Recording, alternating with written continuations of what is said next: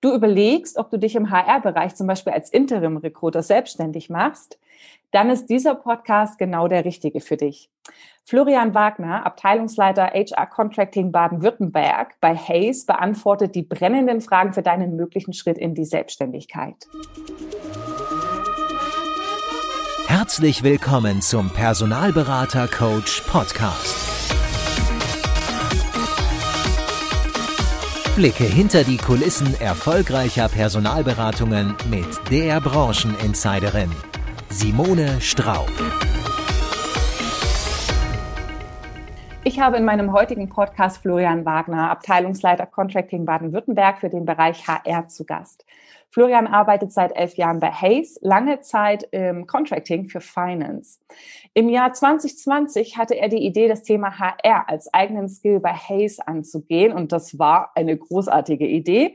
Denn mittlerweile gehört dieser Bereich zu dem am schnellsten wachsenden Bereichen bei Hayes und ist aktuell deutlich im dreistelligen Bereich, was aktive freiberufliche Projekte angeht.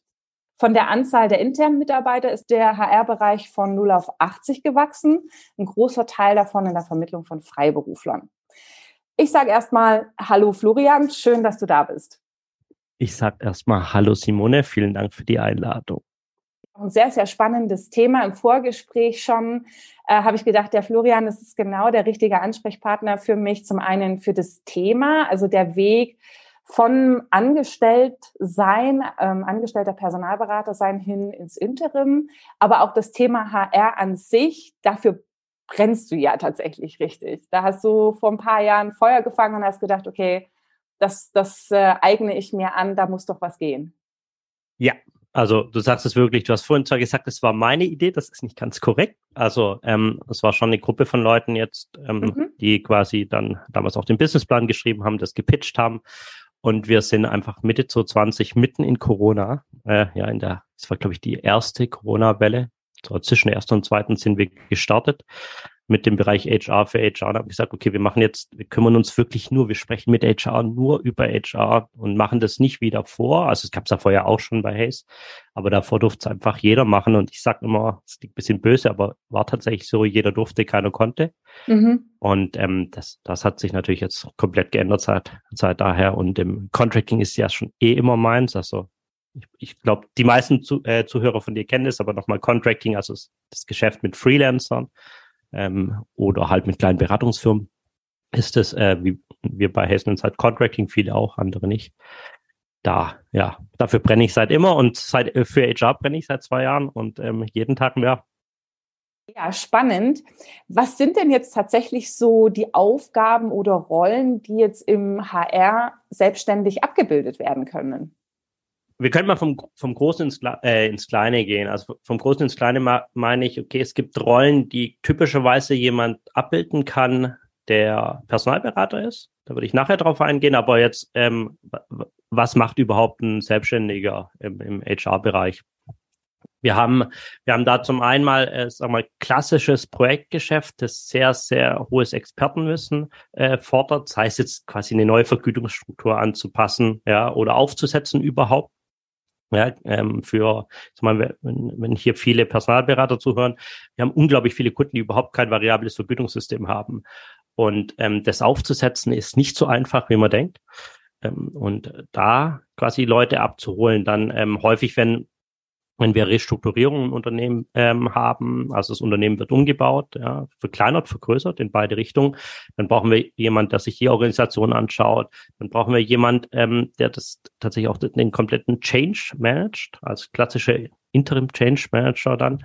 Ähm, wir haben, äh, wir haben neue Themen eher, ja, wenn es jetzt Richtung New Work geht, ja, also auch wieder zum Beispiel jetzt es gibt ja nicht nur ähm, Vergütung, die mit Cash zu tun hat, sondern wie motiviert man auch ähm, heute Leute mit, mit neuen ja, ähm, Ideen oder mit neuen Konzepten.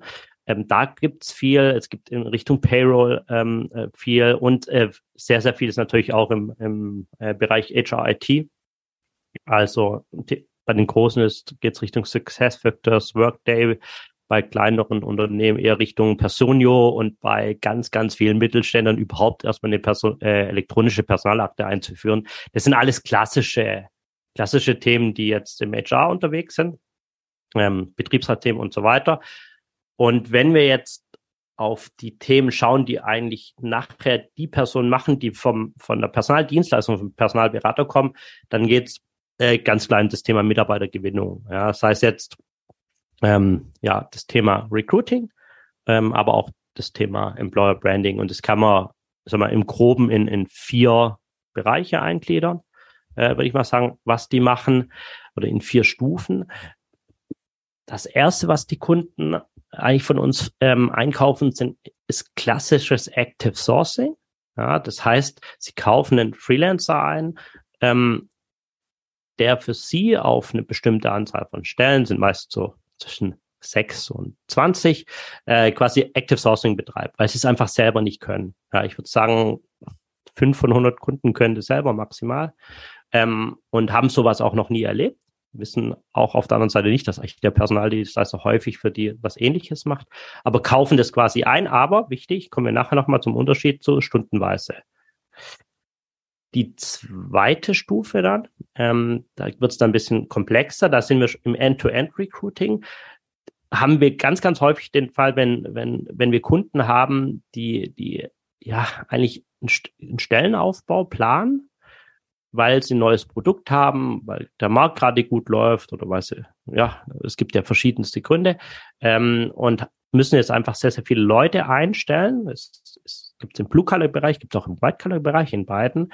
Ähm, sie, und sie haben aber in der Regel keine Ressourcen dafür, ja, keine ausgebildeten Recruiter, häufig gar keine dedizierte Recruiting-Abteilung, ähm, die, die das machen können. Und die holen sich dann quasi Interim Recruiter rein ähm, die quasi wirklich end-to-end -end von der Stellenausschreibung oder von der Bedarfsaufnahme der Fachabteilung bis zur Platzierung. Also die Verträge werden meistens dann äh, von anderen gemacht, aber bis dahin quasi den Prozess übernimmt. Und ähm, ich fasse jetzt mal drei und vier zusammen, sonst wird es vielleicht auch zu lang. Ähm, drei und vier sind dann eher Beratungsprojekte. Da geht's äh, wirklich dabei und das, ich finde, das sind eigentlich die schönsten nachher auch, ähm, die Prozesse die Recruiting-Prozesse von den Firmen quasi zu analysieren und ähm, gerade auch zu äh, optimieren. Ja, das, das ist das Kern, ja, der Kern von diesen klassischen Beratungsprojekten. Ja, und da könnte ein Teil davon könnte zum Beispiel sein, eine Einführung von dem neuen ATS, also Bewerbermanagementsystem, ähm, aber auch im Interviewprozess, also vielleicht Einführung von Kompetenz, kompetenzbasierten Interviews, von Eignungsdiagnostik, dann überhaupt mal Active Sourcing in die Unternehmen reinzubringen. Ich glaube, Simone kennt es wahrscheinlich auch, viele, viele wollen das gerade, auch von den Kunden sich das Know-how aufbauen. Aber ähm, sie, sie können es einfach nicht. Und da quasi beratend tätig zu sein, aber es gibt auch so äh, Themen wie Diversity und Co., wo wir dann quasi mit Leuten reingehen, die davor schon rekrutiert haben ähm, aber halt auf der, auf der Seite von Personalberatung und jetzt das Know-how einbringen. Hm. Okay, ja, ich finde es tatsächlich erstaunlich, dass du gesagt hast, fünf, äh, fünf von 100 Unternehmen können Active Sourcing gar nicht selbst. Ne? Wenn man so in sehr Personalberater-Bubble unterwegs ist, ist das so das Normalste der Welt und du überlegst jetzt eigentlich schon, okay, über dieses Active Sourcing hinaus, was ja so die Personalberater und Dienstleister, Kollegen alle machen, wie, welche weiteren Wege kann man sich denn noch erschließen? Ne? Wie kann man denn noch ähm, gute Kandidaten finden? Aber dann außerhalb der Bubble, das äh, überrascht mich tatsächlich. Aber das wiederum ähm, belegt ja auch euer Erfolg jetzt im Bereich HR. Da scheint ja auch ganz offensichtlich doch eine sehr starke Nachfrage zu sein. Ja, und was, was spannend ist, also vielleicht ist das ein bisschen falsch vorhin formuliert. Fünf von 100 würde ich sagen, machen es nur. Es können bestimmt mehr, weil ich, es gibt bestimmt ganz, ganz viele Kollegen, ähm, die es auch zuhören, die, die zum Kunden gewechselt sind ja. und die das könnten, ja. aber sie haben einfach nicht die Kapazitäten. Okay, so. ja, verstehe ja. ich. Die sind in der Personalabteilung, haben, haben das Know-how, aber haben nicht die Kapazitäten. Also das erlebe ich ganz, ganz häufig. Ja. Das ist einfach nicht haben, weil es wissen wir alle, Active Sourcing kostet halt auch Zeit. Ja, ja, und ähm, Disziplin, ja. Ja, okay. Was würdest du sagen, wie lange dauert denn jetzt? Also ich würde tatsächlich jetzt die nächsten Fragen auch so aus Personalberaters verantworten, ne, weil ich habe ja sozusagen auch den Personalberater jetzt reingehuckt in den Podcast mit dem, mit dem Teaser zu sagen, okay, wenn du dich überlegst, dich eventuell selbstständig zu machen, könnte das Thema Interim für dich möglicherweise was sein. Und ähm, neben der Frage, was für eine Art von Projekten kann ich denn machen, ist sicherlich auch die Frage interessant, welche Auslastung bringt das mit sich? Also muss ich dann immer wieder nach jedem Monat oder alle zwei Monate nach einem neuen Projekt suchen oder wie lang laufen denn solche Projekte durchschnittlich? Also aus den letzten zwei Jahren, das ist ja jetzt diese ja. Kernerfahrung, die wir sammeln konnten, äh, können wir so sagen, so die, die, die durchschnittliche Laufzeit im, im, im also ist im Median, würde ich mal sagen, läuft irgendwo zwischen sechs und neun Monaten. Mhm. Die komplette Laufzeit des Projektes. Ähm, die Erstbeauftragung äh, ist natürlich kürzer. Ja, da liegen wir irgendwo zwischen drei und sechs ähm, Monaten im Durchschnitt. Mhm. Ähm, es gibt natürlich auch kürzere, äh, es gibt natürlich auch längere, aber in dem Bereich liegen wir. Die Monate sagen natürlich jetzt nicht aus, wie viel. Ich wollte gerade sagen, die Auslastung an sich ist natürlich auch nochmal interessant. Genau, also im, im Schnitt bei uns ähm, sind es so zwölf Tage im Monat, also so zweieinhalb bis vier Tage pro Woche. Mhm. Wir haben ganz, ganz selten dass es fünf Tage pro Woche sind. Das sind dann eher tatsächlich die ähm, klassischen End-to-End-Recruiter. Mhm. Die werden fünf Tage gebucht. Ähm, Active Sourcing zwischen zwei und vier, Beratungsprojekte zwischen drei und vier Tagen, würde ich sagen. Ähm, ja, so soll das ungefähr liegen, ja. Wobei fünf Tagen, bei fünf Tage pro Woche ist relativ selten. Mhm. Es ist ja wahrscheinlich dann auch nicht so günstig, was so das Thema Scheinselbstständigkeit angeht, oder? Wenn man dann zu lang für einen Kunden arbeitet? Ja, das kommt jetzt ein bisschen drauf an. Also es, es hat natürlich Vorteile, äh, wenn man mehrere Kunden hat, da kommen wir nachher auch, glaube ich, nochmal drauf. Wir sagen aber auch, zumindest nach unserer Einschätzung, wenn wir jetzt mehrere Kunden auf, auf ein Jahr gesehen haben, dann ist es auch in Ordnung. Dann passt es auch. Muss nur schauen, dass man es nicht in die Abhängigkeit begibt. Es gibt ganz, ganz viele Faktoren, die da wichtig sind. Ich denke aber, dass wir nachher da nochmal ähm, speziell draufkommen müssen. Ich glaube, wir lassen es einfach fließen. Du kannst es gern jetzt schon reinschmeißen, weil wir sind jetzt ja gerade bei dem Thema. Mhm. Äh, weil, genau, wir hatten es ja jetzt gerade ähm, angerissen und es ist vielleicht gar nicht blöd, das direkt einzubinden. Ne? Du spielst auf die rechtlichen Rahmenbedingungen an, oder? Genau. Also, was wir im Vorfeld gesagt haben, was vielleicht nochmal wichtig ist, ähm, wir als Hayes und auch Simone, wir dürfen jetzt keine Rechtsberatung machen. Äh, dafür ja. gibt es mhm. einen mhm. ganzen äh, Berufszweig, die das exklusiv in Deutschland ähm, zwecks Titel, glaube ich, machen dürfen. Ähm, was wir aber sagen können, ist, ähm, auf, auf was man achten sollte und so hier. Eine, eine Sache ist natürlich, was du sagst, verschiedene Auftraggeber, das kann nur hilfreich sein. Ähm, wenn man sich natürlich jetzt selbstständig macht, und das gilt aber tatsächlich auch für, für äh, Personalberater, die jetzt schon selbstständig sind und sagen, okay, die überlegen sich das. Wenn man sich selbstständig macht und nebenher noch Mandate hat, bei, bei Kunden und für die Suchaufträge ausführt, neben dem Active Sourcing Mandat, neben dem Interim Recruiter Mandat, dann ist es natürlich schon ein, ein riesen ähm, Asset, was das angeht.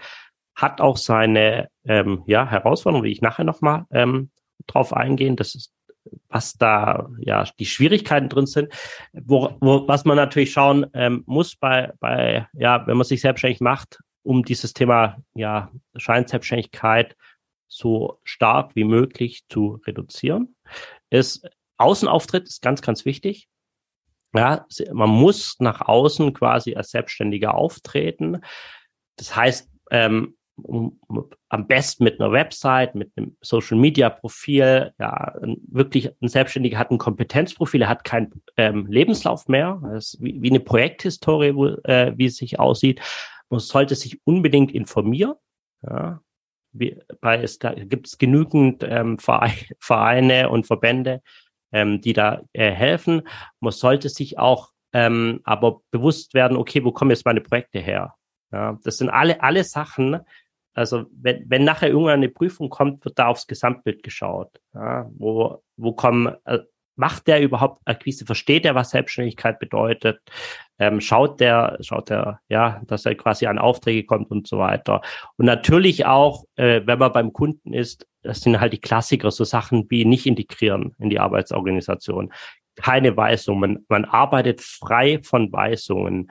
Und damit das alles gut funktioniert, ist es halt unglaublich wichtig, dass man ja auch nachher vertraglich das gut abbildet. Ja, äh, ohne Weisung zu arbeiten klingt erstmal schön, ähm, hat aber das Riesenrisiko, dass man von der Erwartungshaltung quasi viel, viel, viel zu äh, stark auseinanderliegen kann vom Kunden, wenn man das nicht quasi am Anfang gut festhält. Mhm. Mhm. Okay.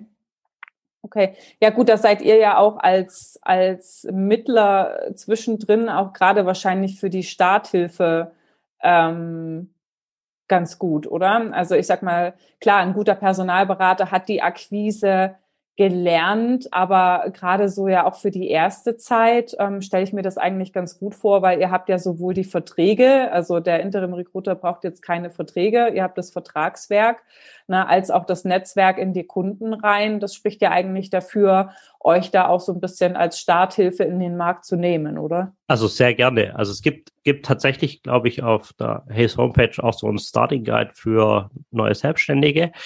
Mhm. Was, ich, was ich prinzipiell wichtig finde, und das ist tatsächlich, äh, was, ähm, was der Unterschied bisschen ist zwischen Contracting und ähm, nachher, äh, wenn Sie sich in Festanstellungen vermitteln wollen, ist beim Contracting ist wichtig, dass Sie nicht nur auf ein Pferd setzen. Also da, da ist Hayes bestimmt einer, wenn nicht der beste Partner. Ähm, mhm, natürlich. aber dass Sie auch links, rechts schauen, wen gibt's noch? Ähm, mhm. in, in der, ja, in dem Bereich und ähm, hatte Contracting-Know-how.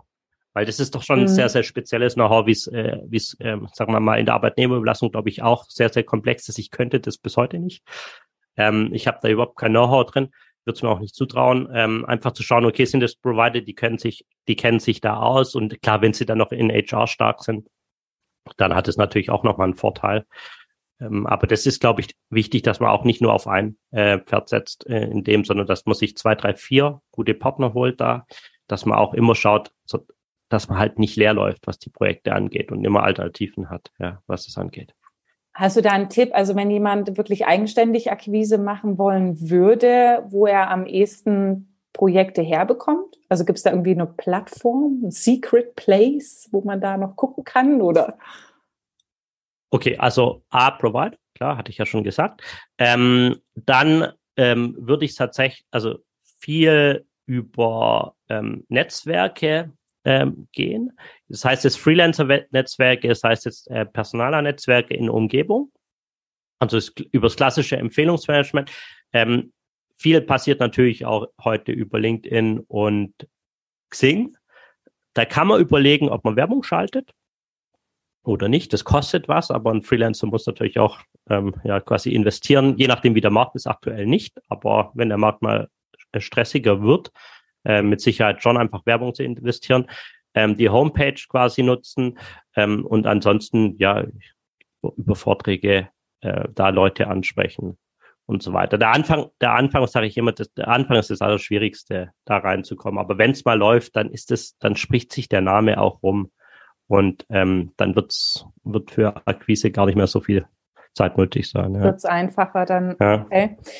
Gut, ähm, genau, wir haben über die Auslastung gesprochen, über die Tage, über die Rollen. Ähm, was natürlich auch wichtig ist, ist das Thema Cash. Yes. Was, ähm, wo liegen denn da so die Stundensätze? Das ist sicherlich immer eine Range, aber ähm, was kannst du dazu sagen? Genau, es ist eine relativ große Range, was bei den kommt gleich auf die Range, aber vielleicht wieso ist sie so groß? Weil in anderen Bereichen ist sie nicht so groß. Im Recruiting-Bereich ist es tatsächlich so groß, weil wir das Phänomen haben, dass wir Interim Recruiter haben, die unglaublich jung sind, ja, mit teilweise ein, zwei Jahre nur Berufserfahrung haben. Und was gibt's in anderen Bereichen nicht. Da machen sich die Leute selbstständig mit 10, mit 20 Jahren Berufserfahrung. Wir haben, wir wissen ungefähr, dass zwischen so 70 und 150 Euro pro Stunde realisierbar sind. Es gibt immer Ausnahmen nach oben und nach unten, wenn direkt am Markt akquiriert wird. Also wenn man äh, direkten Vertrag mit dem Kunden schließt. Sollte jetzt ein Provider dazwischen sein, ähm, ist, ist das so zwischen 20 und 30 Prozent drunter. Ähm, dann hat natürlich der Provider die Marge ähm, drauf. Das ist vielleicht auch ein bisschen anders als bei Festanstellung jetzt. Da ist das quasi inkludiert dann ähm, wo, wo, ja, das müsste man dann noch abziehen, wenn der dazwischen ist. Aber das sind Preise, die, die aktuell, ja, üblich sind Und ich weiß, das ist eine große Range, aber es, es kommt immer auf die Aufgabe drauf an, ob es ein Beratungsprojekt ist und ähm, ja, wie es ist.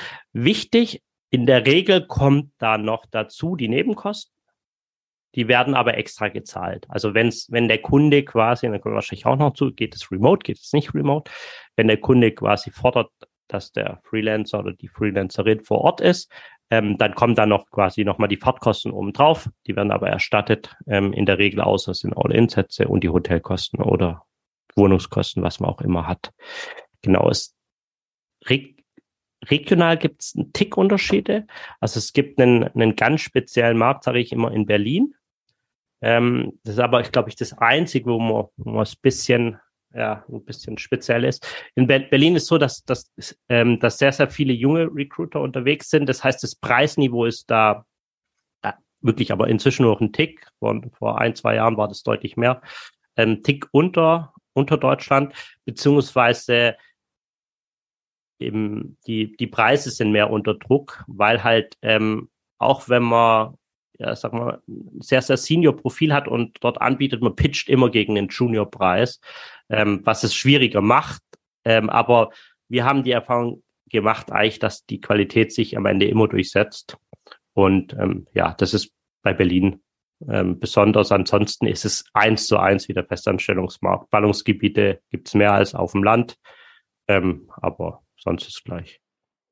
Also würdest du sagen, weil wir hatten uns ja auch die Frage ein bisschen vorgenommen, ne, gibt es Regionen, wo es mehr Projekte gibt als in anderen? Ist es so ein klassisches Thema Ballungsgebiete, ja, und dann auf dem Land wird es ein bisschen dünner? Oder wie würdest du die Frage genau. beantworten? Ja. Ganz genau. Also ja. wirklich eins zu eins. Umso mehr Einwohner, umso mehr äh, Projekte. Was, was Nord-Süd, Ost-West-Gefälle angeht, Nord-Süd-Gefälle gibt es gar keins. Mhm. Ost-West-Gefälle ist es wie, wie im Festanstellungsmarkt. Also Berlin ist stark, Leipzig ist auch okay. Der Rest von Ostdeutschland, bis auf Erfurt vielleicht unten, Jena noch, ähm, ist nicht einfach. Mhm. Und ähm, der Rest läuft aber ganz relativ normal verteilt. Ja, jetzt hast du es vorhin schon so ein bisschen angesprochen gehabt, Thema Remote. Ja, das ist natürlich auch so ein Punkt, wenn man sagt, man macht sich selbstständig, dann macht man das oftmals ja auch aus einem Wunsch heraus, flexibler zu sein und sein eigener mhm. Herr zu sein. Wie sieht es aus mit dem Thema Remote-Arbeiten? Es kommt darauf an, ist die schönste Antwort, die es gibt, glaube ich. Mhm. Mm, Im Active Sourcing ist es üblich. Also ich würde sagen, neun von zehn Kunden sagen, Active Sourcing Projekte sind 100% remote abbildbar. Mhm. Achtung, Thema Monitoring, können wir nachher nochmal drauf kommen ist wieder das Thema Erwartungshaltung. Äh, Im End-to-End-Recruiting kommt es ganz stark darauf an, was für eine Kultur hat der Kunde. Ja. Was für einen ähm, ATS hat er nachher, also was für ein Bewerbermanagementsystem hat er, ist es überhaupt remote-fähig? Ähm, und was, wie ist die Interviewführung? Also sind die in der Lage, Interviews ähm, über, ja, wie wir es über Zoom oder über Teams zu führen? Oder sind die vor Ort? Und erstaunlicherweise natürlich, vielleicht nicht erstaunlicherweise, ist es jetzt vor allem Blue Color oder White Color, was man vor Ort rekrutiert.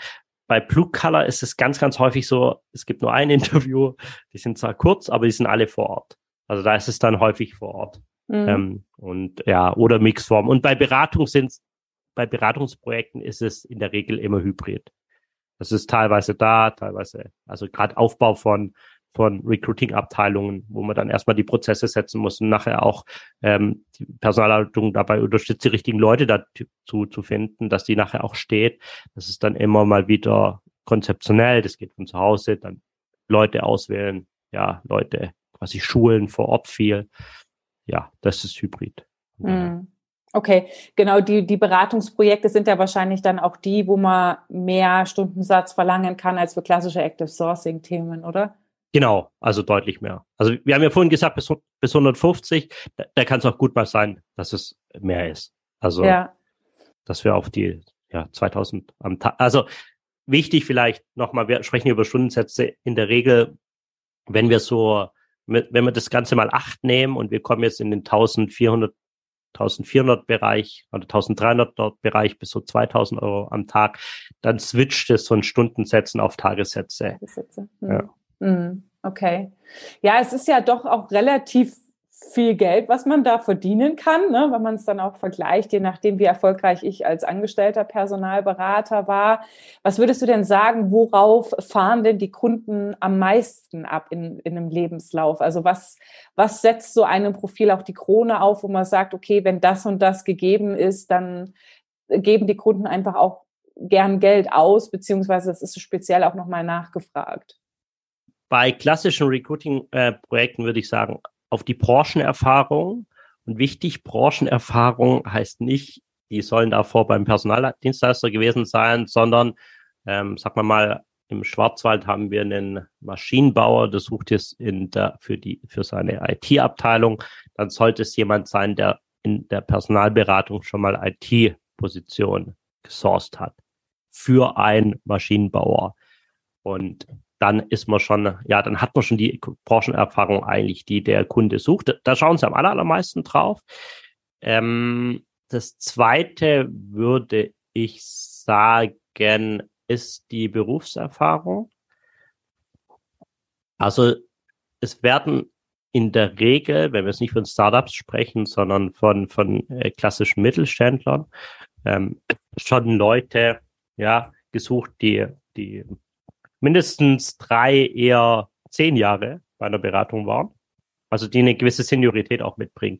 Das wird doch sehr, sehr häufig gesucht, die dann auch eigenständig arbeiten. Und das ist, glaube ich, den Kunden fast das Wichtigste, ähm, dass der Berater nachher ja, oder der Interim Recruiter nachher selbstständig auch arbeiten kann. Und im Gespräch ist dann natürlich auch der Drive das Wichtige. Also bringt er das mit? Hat er die Geschwindigkeit? Viele sind unglaublich überrascht, dann, was für ein Drive man in HR reinbringen kann. Ähm, das ist, glaube ich, nochmal das Auftreten ist ganz, ganz wichtig. Auftreten, geordnet sein und so weiter. Und ähm, was ich noch wichtig finde, ist, ähm, da fragt kein Kunde danach, aber die Projekte mit den Freelancern, die das machen, die funktionieren auch alle, ist ähm, ein gutes Monitoring. Also, und zwar proaktiv dass man proaktiv quasi in der Lage ist, dem Kunden immer zu sagen, okay, ich habe letzte Woche so und so viele Leute interviewt, ich habe so und so viele Leute angesprochen, wenn Active Sourcing dabei ist. Das habe ich letzte Woche gemacht. Das ist rausgekommen und so weiter. Also das ist was, was, also Transparenz gegenüber dem, dem Endkunden nachher zu schaffen, was unglaubliche Wettbewerbsvorteile auch bringt nachher. Und auch zu so ganz, ganz, ganz, ganz viele Konflikte einfach ähm, ja im, im Keim erstickt weil einfach die Erwartungshaltung klar sind. Ja. Ja, es ist sicherlich auch ein wichtiger Skill, den man eigentlich in der Beratung gelernt haben sollte, weil natürlich auch ein gutes Monitoring es immer möglich macht, den Kunden zu flexibilisieren, ja, und auch immer wieder zu zeigen, hey, lieber Kunde, guck mal, ich meine, ich arbeite gemeinsam mit dir am Projekterfolg und kann natürlich am Ende irgendwie auch nicht zaubern. Ne? Das, das gibt der Markt her, das ist die Rückmeldung. Ja, ähm, hier und da würde ich empfehlen, flexibel zu sein, dann können wir die Stelle auch besetzen. Was sagst du? Also, dass man wirklich eben auch dieses Monitoring nimmt, um zum einen Flexibilität zu generieren, um eben auch ja beide in die Projektverantwortung zu nehmen. Ja, und dem Kunden, gerade jetzt dann vielleicht auch im Interim, wo es dann um Stundensätze geht, auch zu zeigen, guck mal, das habe ich mit meiner Zeit auch gemacht, ne? Das habe ich damit angefangen, dass er dann auch das Gefühl hat, auch wenn jetzt vielleicht äh, in den ersten drei Wochen nicht die Einstellung erfolgt ist, ja, wo ist denn mein Geld reingeflossen, ne? So zum, zur Kundenzufriedenheit. Richtig. Und was vielleicht auch noch ganz, ganz wichtig ist, weil wo, wo Kunden draufschauen, wo das Skillset, aber gerade wenn sich Leute frisch selbstständig machen, noch gar nicht da ist, der Kunde schaut natürlich, okay, kann der mein Bewerbermanagementsystem? Und jetzt sind ja in der Regel Bewerbermanagementsysteme von Personaldienstleistern nicht die gleichen wie vom Kunden. Und darüber, auf, auf die Fragen soll immer vorbereitet sein. Und das kann man auch. Also es gibt so, ich würde immer mich im Vorfeld informieren, wie funktioniert das System. Es gibt zu fast jedem System Demos, es gibt zu fast jedem System ähm, auf YouTube Videos, wie die funktionieren. Und im Endeffekt sind die relativ ähnlich wie die Talentpools, die ähm, HR for Use oder du kennst mehr als ich, wir haben eigenes ähm, dieser Welt. Aber dass man da quasi gut vorbereitet ist ähm, und das quasi kennt. Und auch so Sachen, wenn man jetzt ich meine, man hat es bestimmt einfacher, wenn man aus einem aus der Festvermittlung kommt, als aus dem Contracting. Ähm, wenn man so Sachen wie Anzeigenschaltung schon selber kann. Und wenn man es nicht kann, immer vorbereiten. Ja, weil das wird nachher abgefragt werden. Also das, was der klassische Recruiter auch dann beim Unternehmen macht, was aber nicht immer der Personalberater selbst macht. Mhm. Was sind denn so die klassischen drei ATS, die, die so gängig sind in Unternehmen? Also schwierige Frage jetzt beim, beim das kommt, glaube ich, ganz auf die, die Größe drauf an. Es gibt ja immer mehr integrierte Lösungen. Ja, wie, ist es jetzt Personio, wo, glaube ich, alles mit drin ist. Ähm, für, für, für das Mittelstand, was, glaube ich, gerade am meisten kommt. Rex habe ich auf der Messe ganz vorne gesehen. Ähm, da gibt es, glaube ich, Haufe hat, glaube ich, eine Lösung. Klar, bei, bei größeren Konzernen ist es meistens dann entweder Success Factors, ja. also SAP ja, ja. mit seinem äh, Recruiting-Modul oder Workday.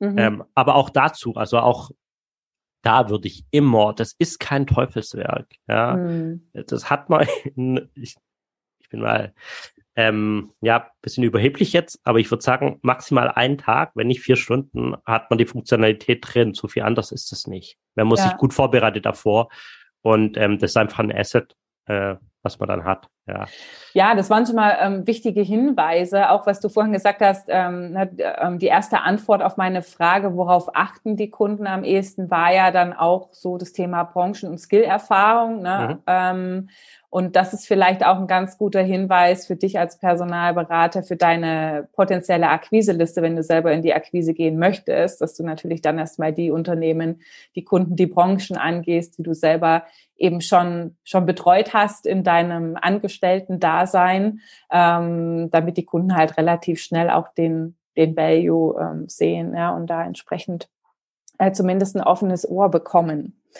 Ja, jetzt äh, gucke ich nochmal auf meinen schlauen ähm, Zettel. Also wir haben schon ganz viele Eckdaten besprochen. Das ist super.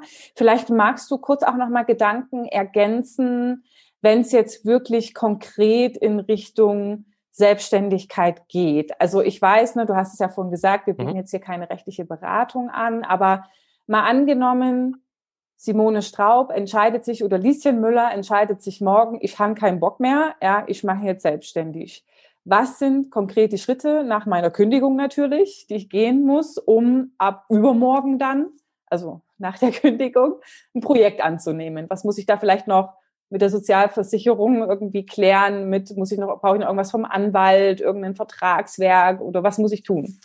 Also, ich würde zuallererst das Ganze machen, bevor man kündigt, nicht danach. Ähm, ja. Für manche ist es, glaube ich, ein guter Schritt. Ich weiß nicht, ob du es damals so gemacht hast. Ähm, kenne tatsächlich einige, die erst gekündigt haben und dann gesagt haben, sie machen das, aber ich würde es erst ausarbeiten. Ähm, okay, ah, ganz wichtig, Businessplan. Man muss, man muss sich davor, ich weiß, viele machen das nicht, ich bin absoluter Freund davon. Ich habe es auch nicht gemacht.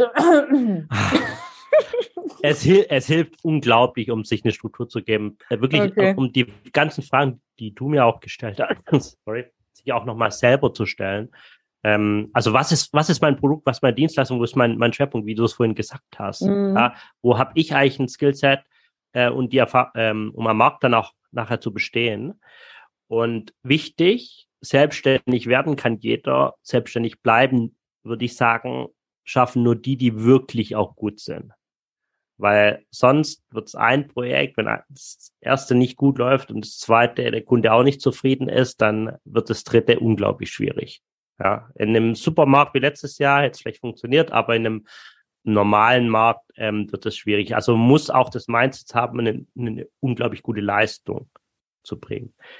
Ähm, genau, man muss sich im Vorfeld über Cash Gedanken machen. Ja, Akquise haben wir gesagt, Einstellung und Auftritt haben wir gesagt, ja, Netzwerke haben wir gesagt und dann wichtig, Steuerberater suchen. Und zwar nicht den Steuerberater, den man bisher jetzt schon immer hatte, sondern wirklich den Steuerberater auch fragen, kennst du dich mit Freelancern und den, den ihren Thematiken aus? Ja, ähm, so Sachen wie, wie Sozialversicherungs, ähm, aus, was gesagt, Steuer, die etc. vorhin, quasi dieses ganze äh, behördliche. Ich würde das alles mit dem Steuerberater machen, aber schaut, dass ihr da einen richtigen kriegt, ja. Und dann Freelancer-Netzwerke, DDEM für, für High-Level-Leute, also Dachverband Deutsches Interim-Management, aber eher so sehr, sehr erfahrene, äh, sagen wir mal, ja, 20, 25 Jahre Berufserfahrung, nur, eigentlich nur Führung. Ähm, wenn man schon mal gut geführt hat, Abteilungsleiterebene aufwärts bis Vorstand, bis DDM eine gute Adresse. Ansonsten gibt es den VGSD. Und das ist, glaube ich, der Verband oder VBSD, ich weiß gar nicht, Verband ähm, der Selbstständigen. Wir verlinken es irgendwo drunter. Genau, und es gibt auch noch ähm, Verband Deutsche Interimpersonal. Es gibt unglaublich viele äh, Verbände, die da sehr, sehr supporten können. Aber ich glaube, das sind so die, die ersten Schritte. Dann äh, auf jeden Fall, ähm, was ich immer machen würde, ist mit einem Provider, Provider zu sprechen. Ähm, einfach mal, also auch gerne mich anhauen, wenn ihr wollt, ähm, zu fragen, okay, wie, ist, wie sind eigentlich meine individuellen Chancen jetzt äh, am Markt. Ja, ich komme jetzt hier aus ähm, irgendwie mitten in Hessen, ja, aus Kassel. Ich bin gar nicht so bereit, jetzt weit rumzufahren. Habe ich überhaupt ja. eine Chance? Ja. Wie sieht der Markt aus und sowas? Das könnte ich jetzt auch nicht beantworten, aber das wird dann die Kollegin aus Frankfurt wissen. Und äh, dass man sich da einfach, ja, sich umschaut. Ja, ist ein guter Tipp. Da kann man sich sicherlich dann auch nochmal absichern. Ne? Also zum einen reicht meine Berufserfahrung aus. Gibt es noch irgendwas, wo ich mich vielleicht noch upskillen sollte, ja, um dann wirklich auch einen erfolgreichen Start hinzulegen und ähm, tatsächlich auch von der Region her da mal so ein bisschen abzuklopfen. Ja, und ähm, ihr habt ja da jetzt offensichtlich auch schon ein sehr starkes Netzwerk in dem Bereich. Also da tatsächlich dann die herzliche Einladung, ne, über den ähm, Florian dann an die entsprechende Person heranzutreten. Du weißt ja dann, wo deine Mitarbeiter eben auch regional unterwegs sind und kannst dann da entsprechend weiterleiten. Jetzt, ähm, genau. ja, also ich sag mal so, vom, es ist tatsächlich, es ist auch wichtig, dass du es nochmal gesagt hast. Ne? Also Selbstständigkeit ist nicht für jeden, zumindest die langfristige Selbstständigkeit nicht. Es braucht einfach, ja, es braucht einfach die Bereitschaft, immer wieder auch in sich selber zu investieren. Das heißt, sich ständig weiterzubilden. Das mache ich ja auch nicht anders. Ja, ich mache jedes Jahr diverse Weiterbildungen und es ist praktisch eigentlich kein Jahr gelaufen meiner Selbstständigkeit, wo ich nicht in irgendeinem Mentoring-Programm drin war oder irgendwie für diverse Seminare angemeldet war oder ähnliches. Also man muss eine Freude dran haben, sich in dem Thema weiterzuentwickeln, sich natürlich grundsätzlich fürs Thema auch interessieren und man äh, sollte kein Problem damit haben, sich zu motivieren und Disziplin zu haben, auch seinen Alltag so zu gestalten, als wäre ich ein Angestellter, weil am Ende bist du ja in deiner Selbstständigkeit dein erster eigener Angestellter. Ja. Solange bis du es wahrscheinlich schaffst, oder wenn du das möchtest, solange bis du es schaffst, Prozesse, Systeme integriert, etabliert zu haben, die du dann auch multiplizieren kannst. Ja, also das ist schon, ist schon nochmal was anderes. Ja, also es ist wirklich, es braucht Leute, die da fürs Thema brennen zum einen und einfach auch ähm, niemanden brauchen, der sie eben antreibt. Ne? Und ganz wichtig, für, ich glaube, für risikoaverse äh, Personen ist es nichts, weil ähm, es, wenn wir vorhin so ein bisschen ums Rechtliche, Rechtliche gesprochen haben, es läuft in dem Dienstvertrag äh, in der Regel, aber das ist kein Arbeitnehmervertrag. Das heißt, es gibt Kündigungsfristen, die liegen zwischen sieben Tagen und 14 Tagen in der mhm, Regel. Mhm, also so ein mhm. Projekt kann ganz, ganz schnell enden. Also mhm. wichtig ist es auf jeden Fall mit, mit, mit Reserven auch zu arbeiten und auch Leerlaufzeiten zu, zu kalkulieren. Und ähm, man hat immer eine gewisse Unsicherheit drin. Das ist, das ist ganz wichtig. Dafür hat man die auch die Freiheit auf der anderen Seite und ähm, in der Regel auch den, den höheren Verdienst. Ähm, aber es kommt natürlich immer zu, zu einer Kostenseite auf der anderen Seite und es ist halt die, die Sicherheit, die man aufgibt. Das ist ganz, ganz wichtig und man muss sich selber versichern. Das wirst du besser kennen als ich, Simone. Mhm. Ähm, und, und, und, ja. Ja, auf der anderen Seite natürlich, wenn du gut bist und beim Kunden drin bist, dann ergeben sich oftmals weitere Aspekte, an die der Kunde noch gar nicht gedacht hat, ja, und wo man dann vielleicht auch ein Folgeprojekt oder eben die, auch die Aufgaben entsprechend erweitern kann, ne? weil das eine ist ja das, was der Kunde sieht als Problem und Herausforderung und das andere ist ja das, worüber er sich noch nicht bewusst ist. Ja, und da bist du natürlich dann auch als Experte der ins Unternehmen reinkommt, ähm, deine eigene Akquisemaschine auch, dass du da dann auch nochmal schauen kannst, wo kann sich der Kunde denn noch verbessern, dafür werben kannst und dann vielleicht eben auch deine Auslastung erweiterst oder das Projekt sogar verlängerst. Und wichtig noch, es gibt keine bessere Schule für Recruiting als Personaldienstleister.